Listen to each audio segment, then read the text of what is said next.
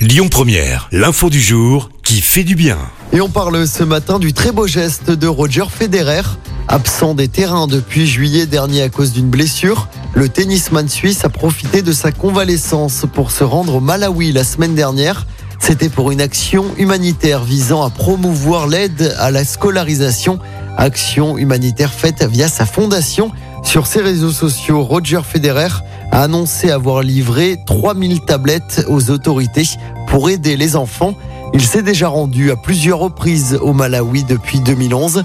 Au total, il a fait un don de 12 millions d'euros pour construire 80 écoles dans ce pays. Écoutez votre radio Lyon Première en direct sur l'application Lyon Première, lyonpremière.fr et bien sûr à Lyon sur 90.2 FM et en DAB+. Lyon Première